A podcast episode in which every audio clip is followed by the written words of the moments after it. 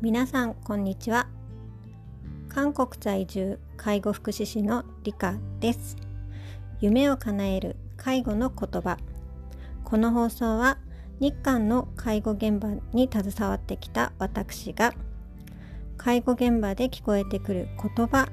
をテーマにお話をしていくプログラムになっております。えー、今日はですねちょっと遅くなってしまったんですけども今の時間が夜の11時半を過ぎております。えー、今日は、えーと、20時から夜の20時からワールドケアカフェというオンラインカフェに参加させていただきましてそこで講師として発表させていただきました韓国の介護現場からお届けということで韓国の介護について、えー、いろいろお話をしました。韓国の介護現場の紹介介護制度の紹介あと、まあ、韓国で外国人として働く心構えであったりあとはあの、まあ、今後の韓国の介護現場の課題なんかについても恐れ多くも語らせていただきました。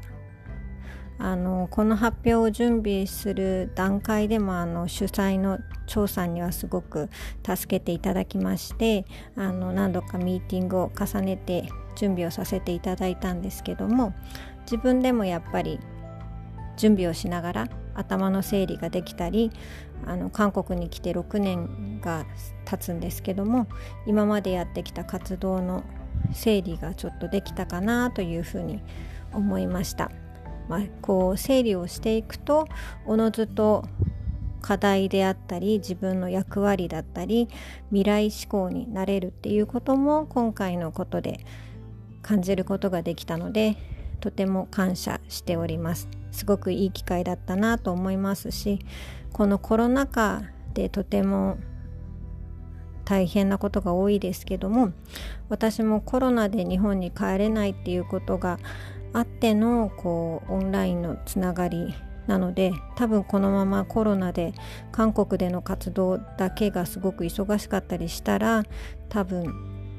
こういうふうにオンラインに目を向けたりまた日本の介護に目を向けたりすることはなかったかなというようなことも感じております。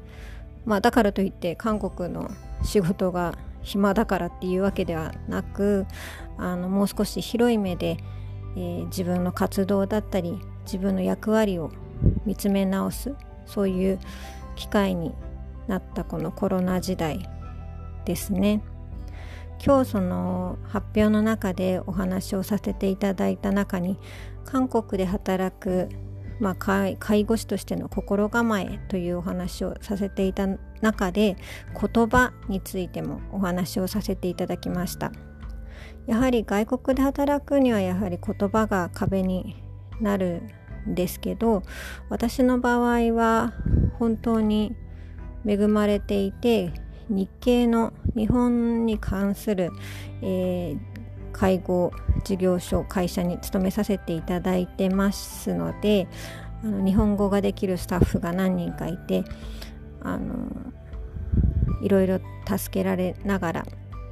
やっております。がやっぱり現場に出るとプロなのであの言葉がわからないからできないとか何て言ってるのかわからないとかコミュニケーションが取れないと困りますのであの現場に出たらもう日本人ということは忘れてあの一スタッフとしてそこに立てるようにいつも気をつけております。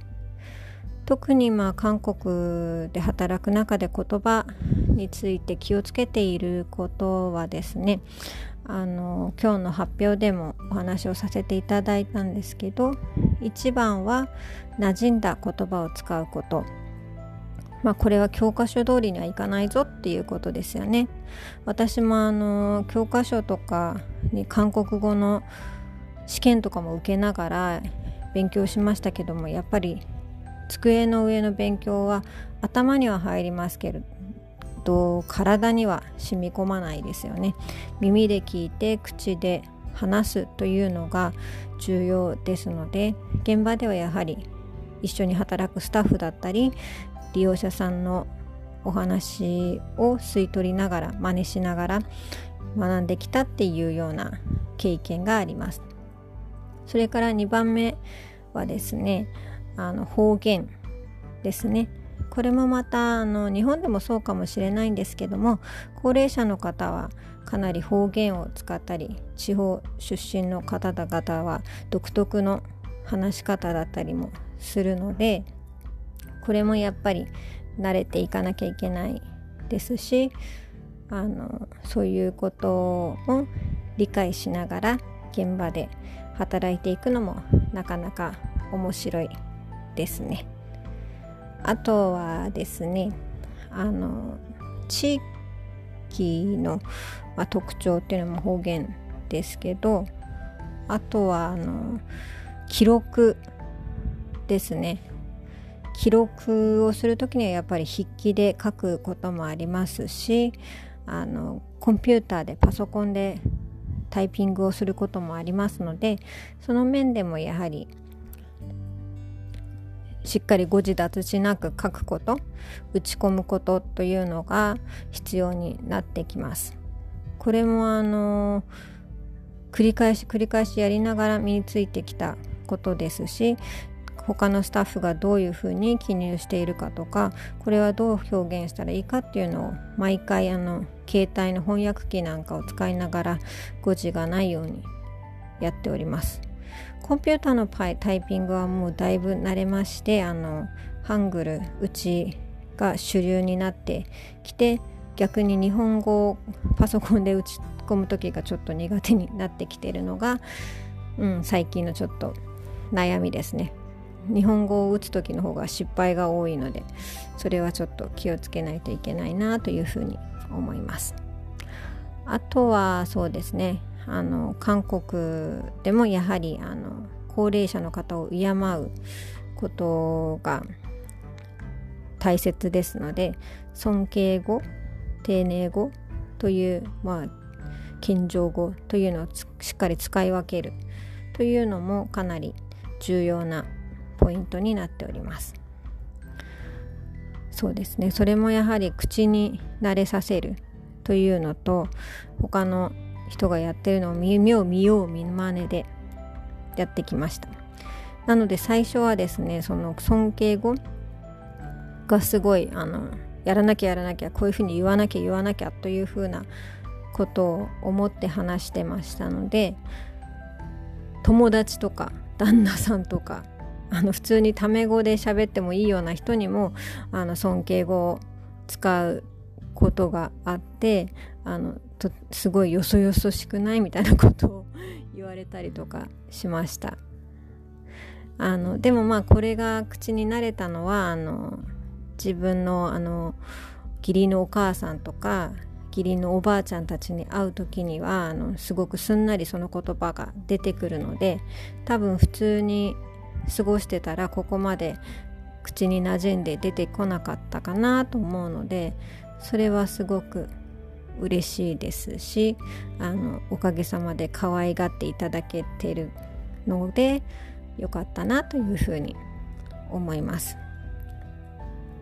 まあ、こんな風にあの外国で働きながらいろいろ心がけてることなんかについても今日お話をさせていただいてあの私自身日々どう過ごさなければいけないとかあこれからどうしたいかなとか初心に帰る時間になりとてもありがたい時間になりました、まあ、こういう機会をまた